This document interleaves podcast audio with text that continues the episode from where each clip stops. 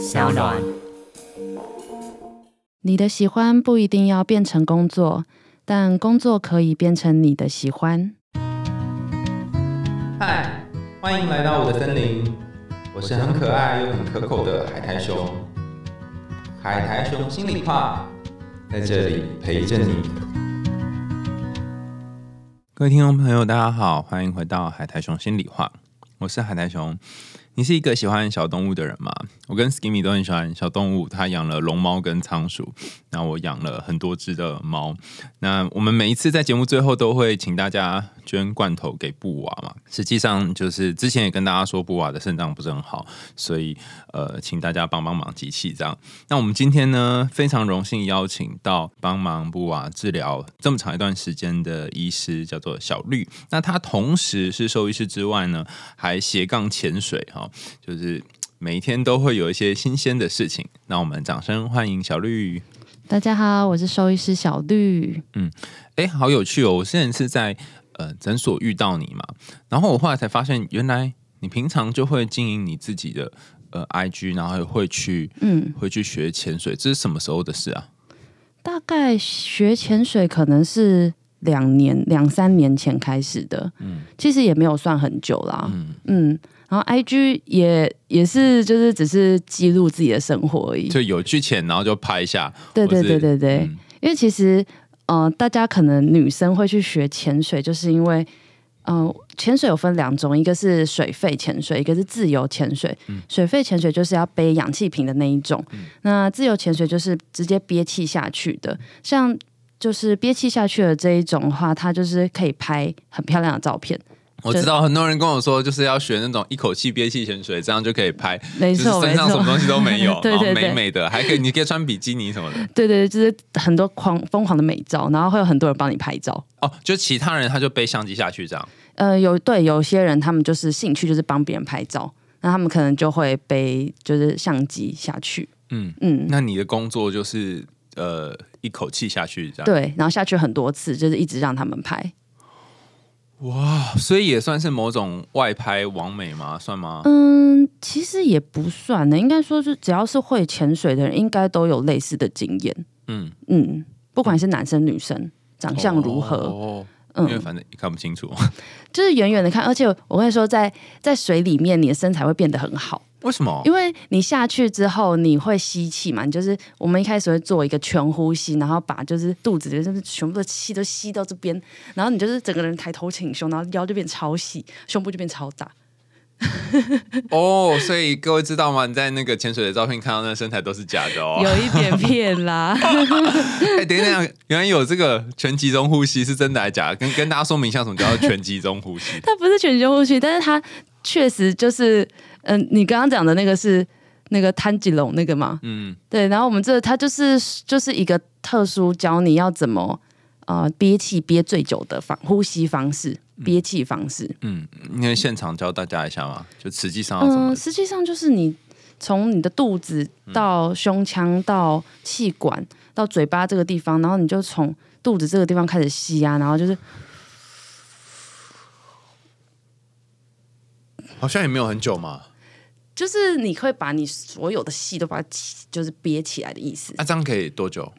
这样子就是看每个人的练习。那一般来说，可能呃一到五分钟可能都有可能。就是真的有些人就是可以憋个八分钟，像那种大师级的。对对对，一到五分钟。那你在这一到五分钟当中，你就是潜到很深的地方，嗯，然后在那边做动作。对，但是如果是单纯拍照的话，其实不用太深了，因为光线只有在上面，到下面就很暗了。哦，那万一就是上不来怎么办？上不来那就很危险了。就是，所以我们呃潜水一定会有一个潜水伙伴，就是有一你们两个对前半，你们两个要搭在一起，会有一个人潜下去之后，另外一个人一定会看着你的状况。那就是时间内，如果你没有上来的话，他一定要下去看你的状况是不是怎么了。我我知道好像有那个下去的时候，因为你要下沉比较容易，所以会丢那个铅块在口袋，是这样吗？啊，就是对，你要就是绑那个铅块，让你自己比较容易沉下去。然后，然后上去的时候就把铅块丢掉，知道吗？哎，也没有，因为它那一个铅块，它会跟你算你那个平身体的平衡，它不会让你一直直线往下。它会尽量让你是下去好下去，然后上去也是上得来的重量。嗯，哦，那所以要上去的时候，你就是就这样上去，就踢脚上。对，就踢脚上去，哦，那看起来好像也没有潜很深嘛。就看个人能力啊。因为像我自己也不是很厉害，就可能顶多最多就是十六到十八米。十六到十八米很 很远了吧？就是真的是最多，可是有些人很厉害，可以到二三十米那种就超强的。多少？十六公尺哦，嗯，那是几个几层啊？就是十六个你啊，对啊，十六个你很多哎、我两个我都不行啊。可是你有点享受在下面那种宁静感。哦，嗯哎、跟大家分享一下下面的宁静感是什么？呃，下面就是除了有一些地方的生态很漂亮，你会完全忘记你在潜水这件事，你就会很 enjoy 在下面看着这一些动物啊，然后这个这个世界是很缤纷的，或是它有很多生态，会觉得很有趣。然后其实一开始会学潜水，嗯、那时候是在蓝屿学潜水。嗯，那那时候是大家都说去蓝屿就是三师嘛，就是呃失恋、失业跟失忆，为什么？为什么？谁说的？真的真的全蓝屿的人都知道，就是每个人就是去那边打工换宿或是去玩的人，很多都是因为三失。那我那时候完全就是这三失失恋、失忆，失业。那我我其实不是，失忆是什么意思？就是你的整个丧失意志。哦，我以为你你就是失去那个记忆之类的，哦哦不是，这也太危险了吧失？去玩蓝鱼，对反正就人生很惨的时候就去蓝鱼。对，你去玩你就一定会那时候你是。怎么了？那时候就是大失恋，那时候就跟一个一个一个一个渣男。就是分手之后，然后那时候刚好我本我知道这个渣男的故事哦。这渣男的故事有点太长，我可能会讲太久。简单来说是他劈腿之类的、对，简单的说他劈腿，因为我们是远距离，然后他劈腿，我完全我完全不知道。然后是有一天，就我们只是吵架，小吵架，他就跟我说说是要分手。我那时候还很难过，我就觉得是不是我管他太多，或是我呃嗯让他觉得很不自在啊什么的，很我那时候很自责。就后来才发现，就是他其实早就已经劈腿了。早是多早啊？可能是半年前之类，就是后来我就发现他们早就已经有那种合照啊，或是他们就是穿情侣衣，然后完全没有人跟我说，因为我们是远距离，然后他的朋友也呃可能也不好意思问我，嗯，所以你你们是跨国那种吗？还是不同？是没有啦，他在就南部，然后他在南部有一个有一个跟他就是形影不离的人，但是你都不知道。对，那你们这中间有见面吗？有啊，每个月都会见面，然后因为就远距离，所以你见到他的时候，他早就可能把证据所有都都都删掉，就你看不出任何迹象。所以就是时间管理大师嘛，他来找你的时候就是一个样子，然后他回去是南部又是另外。，对，而且我觉得很厉害的是，他就还是可以每天跟你聊天，然后说爱你啊，然后就是还是看起来很好，哇很可。怕哎、所以这那那一次失恋最主要的不是失去他，失去对一个人信任吧？没错，是对爱情的整个不信任感。于是你就去了蓝屿。对我就想那工，你说工作也失业是怎么回哦，事、啊？工作是因为那时候我本来已经打算要跟我姐一起去爱尔兰，嗯、可能去个半年到一年，想要去算是打工换宿短，嗯、对类似那个语语言语言交换的哦 gap year 那一种，然后就后来就疫情啦，然后但我已经辞职了，所以我那时候就有点难找工作，因为疫情的关系，很多动物园可能也没有开缺，嗯。一时就觉得也找不到嗯觉得合适自己的地方，嗯，然后又又失恋，然后就整个人就很消沉，那时候就大概瘦了就五六公斤，一个月内，这故事告诉我们，如果你要减肥的话，赶快去失恋但是。一下就胖回来了。哎、不是不是不是，你你是你不是失业吧？你是没有找到好的工作吧？对那时候是刚毕业吗？哦，没有，那时候已经毕业两年，一两年了那、。之前是、嗯也是在别的兽医院那时候是在别的兽医院，哦，所以其实不算是失业啦，算是就没有工作这样子。嗯，本来有一些计划，但是没有办法实行，对那于是就去到了蓝屿。对，嗯然后那就在那边就是待了一个月。那因为那时候我去之前，我也没有想过要学潜水，是去那边，我们可能就是呃你住，在哪里啊？我那时候是你知道那边的四、嗯四个地方，是不是？对我是在野营部落，哇，野营部落就是什么？据说最野的，然后没错最没错最蛮荒的，也不是蛮荒的，就是比较冷比较原始对对，嗯比较原始。嗯然后那时候就是会嗯，我们的 host 就是会带我们去浮潜。浮潜的话，你只是浮在上面，你还没有下到水里，嗯，可是你就会觉得有一点不够，觉得好想再就是再下去一点，嗯然后可能就看到旁边的人就哎下去了，说这个人怎么那么厉害，他居然就这样下去了。后来我就当地就找了教练，然后就学。然后我觉得学的过程很有趣的是，他会教你冥想啊，他会教你说在水里面冥想吗？对。啊！他在上一开始我们会上就是在陆地上的课，就会先教你一些理论啊，教你要怎么怎么怎么放松自己。所以其实潜水大家会很喜欢，尤其在这几年越来越蓬勃，是因为它有一个很大的部分是你要去了解你的身体，他教你怎么了解你的身体，跟怎么放松你的脑袋，这个很重要，因为你要让自己的气憋得越长，其实你要越放松，你的气会越长。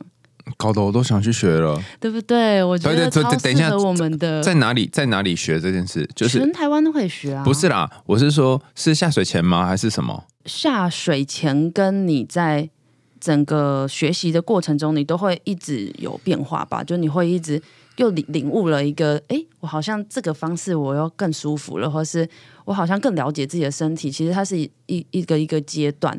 嗯嗯，不是说一次学完就哎，突然就完全都会了，但是你要自己去领悟。嗯，好像什么打通任督二脉这样吗？就可能先打一个，然后再通另外一个这样。可能是有点类似这种感觉，就是很适合现在疫情，大家可能压力比较大，然后没有办法放松。可是你学了这个潜水，你就可以嗯，透过这个运动，你又可以运动，又可以去更了解自己，然后可以学习放松。嗯嗯，所以就是在岸上先学一段，然后进去水里面应用这样，然后在水里面也在冥想吗？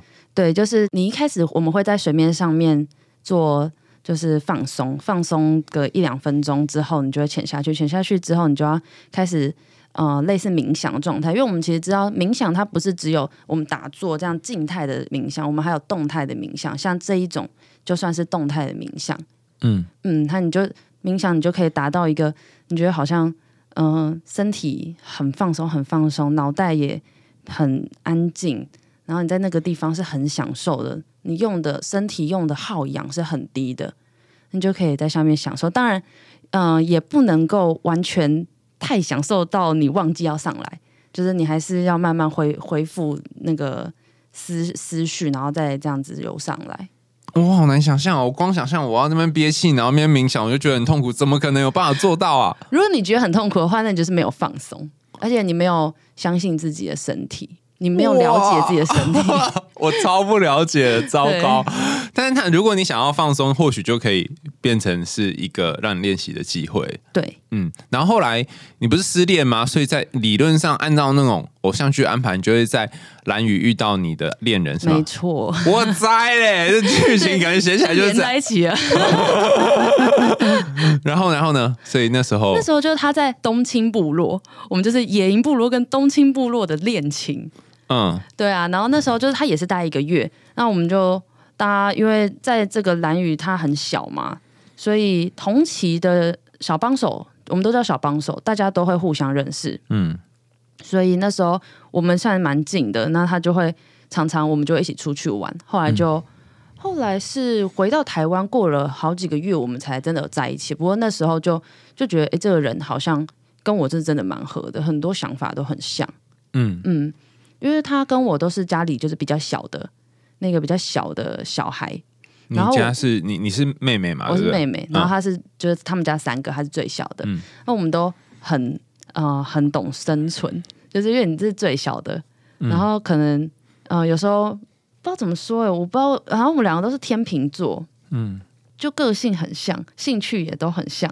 就是最小的那个小孩，通常都要 cover 那种察言观色啊，然后看别人要怎样啊，然后自己再看要不要进或退的角色。对对对，然后大的那一种，他可能就是冲锋陷阵，然后可能就会像我姐，就是常常就是会被会被揍啊或者什么，那我就在后面看着，哦，原来这样不行啊，原来这样可以，然后你就是很会生存的，游这边游来游去，从那个缝里面出来这样子，然后你在那个。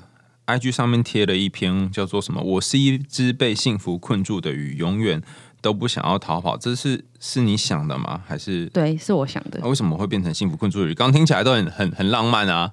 没有，其实只是因为那一张照片是我们在拍水下婚纱，因为我们今年准备要结婚了，然后哦，所以还没结哦。还没还没，他是未婚夫，他是未婚夫。哦，各位朋友，小绿还没有结婚，今年今年 如果还要横刀夺爱的话，很多多爱才是爱，没有 啦。对啊，就是那那张照片是我们在去去拍水下婚纱，嗯，那我们就是拿那个头纱作为一个放在头上，然后去做一个比较有点像被困住的感觉，是一个意境啦。嗯所以其实只是搭配那一个那一那一张照片去写这一句话。哦，嗯哎、你也很会写字哎，就是这这句话真的蛮有意象，就是好像你进入婚姻之后就会被、被某种东西困住，可这个困住的东西又是一个幸福的东西。对，嗯我觉得很多人可能会说，就是嗯、呃婚姻是什么恋爱的坟墓，对，爱情的坟。墓，对，但是我发现，只要你是 enjoy 在那个当下，你就算是被困住，你还是觉得很幸福，所以你也不觉得嗯、会想要逃跑就天天扫墓也很开心这样。类似那种感觉。那那时候怎么会决定跟他在一起啊？就个性很相似这样子。对啊，可是茫茫人海要做出一个好我我跟你结婚的决定是不容易的吧？对，嗯，但是因为我们的那个个性真的太像，然后我们的兴趣是像到很可怕，就是、呃我们都喜欢潜水，都喜欢打排球。我就喜欢打，都喜欢打排球，这点很少哎、嗯，因为你在路上遇到会打排球的人就已经很难了。就在那时候我们在蓝宇聊天，就发现哎、你也是喜欢打排球，我也喜欢打排球，而且是真的会打的那种。然后所以我们变成说，我们就是兴趣都一模一样，就可以可能假如说他自己的女朋友可能就不会打排球的话，那他就会一直去打排球，那那个女生就就就不知道要干嘛。哦，是你们会有一些可以共同进行的活动，对，非就是几乎是每一个都可以。哇所以他跟你都是喜欢运动的那种对，人。就是喜欢户外跟运动。嗯，你说像现在怎样？像现在就是冬天露营跟爬山，然后夏天就是潜水。嗯嗯，所以就变成他跟你都是一个自然户外的这种兴趣在外面的人对哦，嗯只要有一有空就往外跑这样子。对。然后三观当然也是很合啦。嗯嗯，我觉得三观蛮重要的。嗯，像什么？就是哦，我记得三三观是价值观、世界观跟哪一个关去了？自己说完，然后自己是价值观、世界观跟人生观啦，人生观。嗯那你的人生观是什么？人生观就是我们两个都觉得工作只是嗯、呃让我们可以做我们想做的事情的一个工具，会不会有点饶舌？嗯，就有有翻译版本吗？就是我们不爱工作，哇，讲了老半天就不爱工作，对就是我们就是没有要把工作当做你人生一个很重要的目标。我一定要变成总经理，我一定要变成兽医界的什么专科医师，就是超厉害的那种。我们就只是想要去做一个事情，可以维持生活而已。哦，对，然后我们共同的这个目标就是，可能四十五岁就要退休，我们就要去环游世界，就是我们的一起的目标。哦，嗯，要四十五岁退休有点难呢。对，就是所以要两个人，如果是共同目标的话，就会一起讨论钱什么的嗯、之类的，就会想要怎么投资啊，要怎么样达到这个目标。嗯，嗯，那世界观呢？世界观这个其实有一点，我我自己去，我自己之前就是有去看，这世界观好像很很广义耶，嗯，就是你看待这个世界。你对这世界是怎么想象的？对这个世界是怎么想象的、哦？这个我有点不知道要怎么回答哎。嗯嗯，你是怎么想象的？我就觉得这世界上就是很多事情都是呃发生了，好像你也没办法阻止，然后有些时候就只能顺其自然。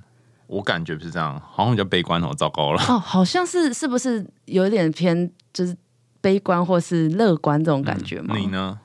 我应该是蛮乐观的。嗯我前几天看了一本书，嗯。就是村上春树的《国境之南》嗯。太阳之西》我应该看很多遍了。但是那本书真的好悲观，我看我看了觉得很伤心，但我觉得那不是我自己的想法，因为你刚刚讲到，就是你你觉得人生就是一直这样走下去，可能你有很多事情你也没办法改变，那你也没办法回去，就只能这样继续往下走，就好像你只是因为时间一直在流动，所以你只好去做这件事情，就有点是被动的，嗯，你觉得这样是有点太悲伤。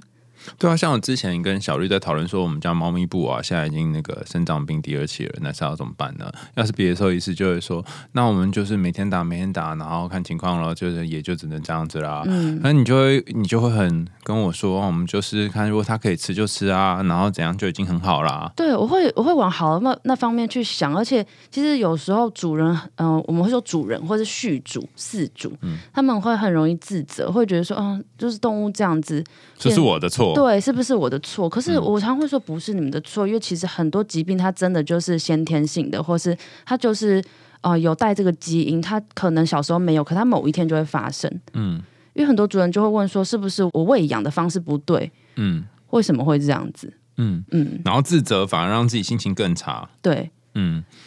所以我觉得，其实跟小绿合作的这段时间蛮开心的是，他都不会跟我说啊，不是跟你说要打那个皮下吗？啊，你又没有打什么，他也不会这样骂我说，呃，这样这样不行啊，一定要如何如何如何。对对。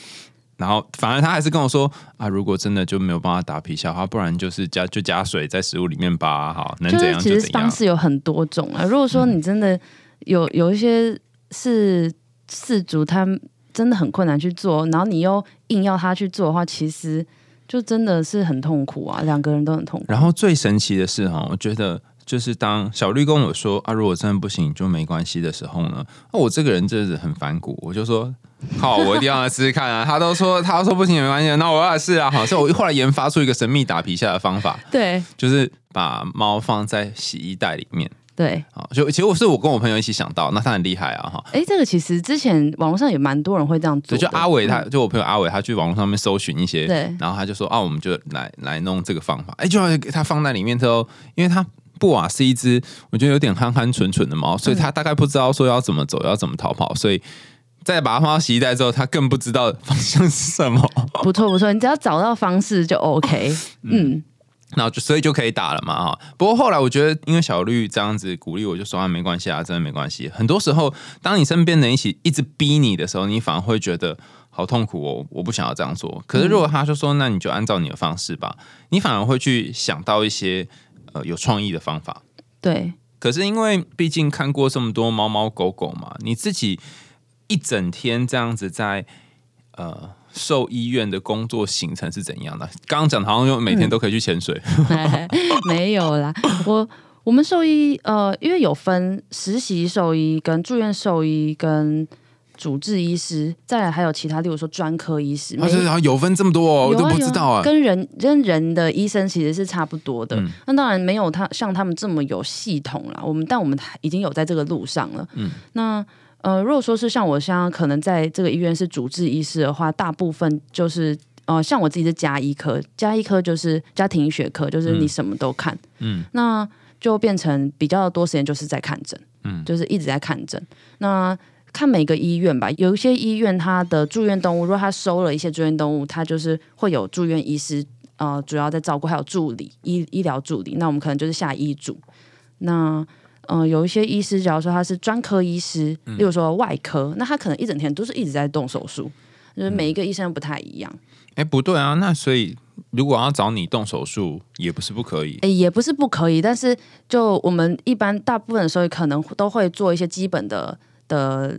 手术就是说结扎、洗牙，或是一些简单的可能清创啊、皮肤方面的切除等等，这些是 OK 的。可是如果要做到比较深入的，什么开胸啊那种，你就一定会把它转介到专科医生那边去做。有点像是家里面附近的耳鼻喉科诊所这样子。对对对对对对。但是我个人是觉得那个。动物的医生真的比人的医生难太多了。为什么？我这样讲会不会被杀啊？会，你会立刻被杀。不是的，你应该是说你，你可以每一个行每个行业都有困难点。那你说你觉得比较难的是什么？就是因为我们要看的不是只有。一个物种不是说，假如说只有人类，人类只分女生跟男生、小孩跟大人，但是我们分的是狗、猫、兔子、老鼠，然后各种鸟类啊、爬虫类全部都要会。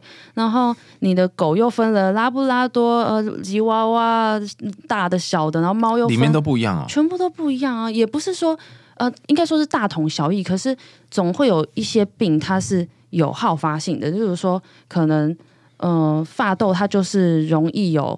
呼吸道的问题，诶，脊椎啊，皮肤的问题，那呃，像拉布拉多、黄金，可能就比较容易有肿瘤的问题，那你就要特别去想到这些事情。嗯，就是每一种品种它有自己的一个特性，所以你要记的东西又更多。然后这是第一点，第二点就是动物不会说话。嗯，所以你你有时候呃，你单纯靠主人去去叙述这个动物的症状，其实你根本不知道它第一个是它到底。叙述的对不对？它观察的对不对？第二个是，嗯，有时候动物它就是很会忍耐，它就是没有表现出来。尤其像猫咪，猫咪它们都是很可能已经很不舒服，可是你真的看不出来。也不是说主人没有好好观察，就是它真的就是看起来还好，就是没错，没错，就是这样。所以我们常常会觉得，也会安慰主人说：“哦，没有，不是你，你就不认真，是他真的太会忍了。”那看不太出来啊。嗯嗯，是有点想哭。对 对。可是我我就会觉得，就例如说像呃有一些猫咪，它很容易尿不出来，那它就会一直去猫砂那边蹲着，它就会蹲着一起去蹲，但是主人就会说它好像便秘耶，但是我们就就会想说哦。嗯，我觉得你说的，我就会心里想说，哎，那你可能是说他想尿不出来，或是大不出来，或是也有其他的可能，所以我们就要再去做更多的检查。嗯，可是就是因为这样子啊，我们变成要做很多检查，不像是人，他可能就很明显知道自己是尿不出来，或者他自己是大不出来，他就跟你说我尿不出来。对，可是动物它不会讲，所以变我们要做很多检查。那其实因为我们还是会有一定的成本啊，或者耗材，所以有时候做一些检查，做就是要做很多检查去做呃。诊断的时候，有某一些主人可能会觉得我们是不是要坑他钱？对，是不是就是想赚钱？嗯，如果有这样，就是蛮常有这样的状况的话，我们自己也会很心灰意冷。嗯，哎，不过当你这么一说，我好像学到一个点，就是说我下次去的时候，不要跟你说，哎，我觉得他怎么样？哦，不会，你们的观察还是很重要。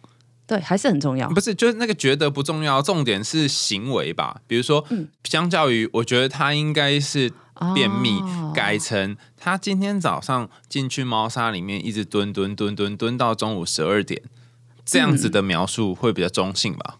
其实会比较中性。不过如果你有讲出你觉得是怎么样，我们也不会真的觉得是怎么样，只有很菜很菜的医生才会。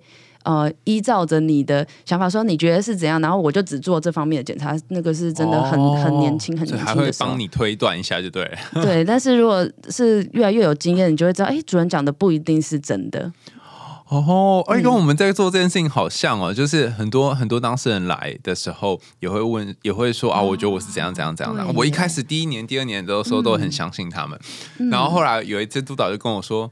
你为什么那么相信他们？说他们讲的要相信啊，不然不要相信他吗？全世界都没有人相信他啦，还要怎么样啊？他说可可是有些时候他们也不知道自己怎么了。嗯，只是大家因为像网络就很发达啊，或是很多资讯来源，所以大家一定还是会先去看网络，或是就问朋友。就是所以有时候就真的是自己要有一定的判断力。嗯嗯嗯。那呃，你看过这么多动物，据说你帮自己看。自己家的，你家是养狗吗？对我家是一只马尔济斯。你你敢帮你家自己的马尔济斯动手术吗？我其实就只有帮他做过基本的检查，还有洗牙而已。嗯，但是因为动物洗牙是要麻醉的嘛，嗯，就光是麻醉这件事情我就很紧张。就是那一次，因为不是没麻醉过。哎，不一样，完全不一样的感觉。就是因为工作，你还是做到后来，你就会有一点点就是 SOP 啊，就是该怎么做就怎么做。你不可能每次都带很多感情，你会累死。所以就是平常就是做很多。可是如果真的要做到你自己的动物的时候，你看到它那个打了麻醉之后，就开始这样软软的，然后趴下去，然后没有了，没有呼吸，或是没有，就是就是不动，你就会觉得很可怕。就还是会，然后那个体温这样掉掉掉掉，对对对对对对，他那时候体温就是掉蛮快，然后我就会很紧张，就想着赶快洗洗，然后赶快让他苏醒这样。嗯嗯，我还闻到啊，怎么这样？然后躲在角落哭，哎，是没有那么夸张啊，因为他那时候就也还蛮年轻的，所以他麻醉退很快，就一下就站起来，然后跑来跑去。哦，他结扎也是你帮他做吗？结扎不是，那时候结扎的时候我还没有当兽医，我还很小。那听说你第一次去。接触这个动物大体的时候，那时候你很兴奋，大家都很害怕。没有很兴奋啦，就是觉得，诶，因为那时候就是大一嘛，大一第一堂课就是解剖课，那那时候就会拿出就是冰冻很久的大体老师。那我自己是觉得，嗯，很终于可以去学到这个这门知识。嗯，那我对大体老师就是觉得很尊敬的这个态度，因为之前都是用看的，对，就是看电视上啊什么的，那终于可以自己破开，然后可以去看里面是什么构造，我觉得这是真的很难得。嗯，但呃，就可能大家会带入很多情感吧，因为毕竟就是会来念兽医系的人都是很很很喜欢动物，很有爱心，所以。看到看到大体老师的时候，就是蛮多人，蛮多女生都哭了。嗯嗯，其实这个现象到后面啊，就是说我们有几一堂课是麻醉课，就是类似，就是大家就要开始练习麻醉。然后那时候就是我们有一堂课麻醉课，然后我们大家就会一组会有一只老鼠。那大家都知道自己用的麻醉剂量是多少，但是每一组都不一样。像我们这组可能是很轻的，这里是中度，这边是重度的。大家其实是要做一个实验，去知道。自己用了多少的麻醉剂量，动物会有怎么样的反应？然后我们，因为我那时候那组我们是比较轻的，所以其实就是用了之后，它就很快就醒了嘛。但是有一组，它就是抽到那一个麻醉剂量很重的那一个剂量，所以他们在做的时候，一开始大家都很沉重，后来就真的就是老鼠可能就死掉了，然后他们那组全部都哭了，是那堂课非常的沉重。嗯，可是也因为这样才知道说，哦，原来。麻醉是会让动物就这样 pass by 的，对，那算是可能算是就是让我们也去了解死亡是什么样的一件事情，就可能它不只是一个麻醉课，它是一个心灵的成长课。嗯嗯，因为很很少人会愿意谈死亡啊，对。然后你也不知道你在做这个手术可能攸关他的命运，你就说哦打个一针进去而已，可是没想到你如果打太多就会发生这样的事情。对，所以是因为我们毕竟做兽医，真的多多少少一定会遇到死亡的事情，嗯，所以嗯还是要练习怎么去看待这件事情。嗯嗯，那一方面也是建立你们的心理强韧度啦，因为万一看到真的宠物在你们面前过世，对，然后也避免到，因为这次死的是老鼠嘛，但是到时候真的来的就是客人的 的宠物，嗯，对啊，所以可能也是一个算是机会教育吧，对，嗯，然后你说你在那个大体拿出来的时候，你是觉得那个味道很特别吗？还是怎么样？对，因为因为大体出来的时候，它就会有一个，因为它是。可能死掉一阵，然后会把它冰起来。那它在退冰的时候，就会有个还是会有一个腐尸味。然后我们会帮他打福马林，福马林就是一个让它可以呃防腐的东西。然后它就会有防腐的味道，加上那个他自己的尸臭味。然后我们每次就是解剖，可能都会戴一两层的手套，但是回去的手还是会完全都是那个味道。那我我自己就会觉得那味道还。蛮不错的，你真的好怪啊！就会觉得那味道，哎，我还蛮喜欢的。然后每天那边闻自己的手，然后我就闻。然后那时候室友可能不是兽医，现在我就会去弄他们，他们就一直跑走。而且而且你，我觉得你的外在的形象就是好像看起来就是哦漂漂亮亮的，然后王美在那边潜水什么之类。可是实际上你还会去养鸡场，然后跟那些很臭的这些鸡相处。哦，对啊，养鸡场是我第一份工作，那时候就觉得有点，以为是有点反骨，就觉得大家都去做那个临床，就是小动物的动物医院，我就是想，对我就是想要去看鸡。然后鸡场那时候我们的呃环境一定都是比较没有这么好嘛，就可能机场就是笼养，然后就是到处都会有他们的粪便啊，然后羽毛啊，空气也很不好。那我们的工作就是去帮他们做解剖。去看，假如说，诶，这一个机场它有大批的动物死，就是鸡死掉，那我们就去解剖，看它是什么问题，例如说禽流感啊，或者在哪里解剖？哦，在在机场里面解剖，就拿一个台子起来解剖。对，我们就是每天就拿一个小工具包，然后上面就里面就有刀啊、剪刀啊，然后还有一些检测的东西，然后我们就会蹲在就是旁边的空地呢，就开始解剖，就是非常的。非常的呃野生，对，我以为有一个台子，然后像法医一样，没有这么好。但是当然是最好正常的方式，当然就是要带到那个像是你说的那种法医台上面，然后去做很多程序。但是因为在现场就不太可能会有这样的地方啊，嗯嗯，所以大家都是就是蹲在那时候就可能蹲在地上，然后这样破一破，看起来好像很野生的样子。哦，而且还会看到一些蛆还是什么之类。对，因为有一些的那个农民，他们就放比较久，那可能放一个晚上，它就就会长蛆。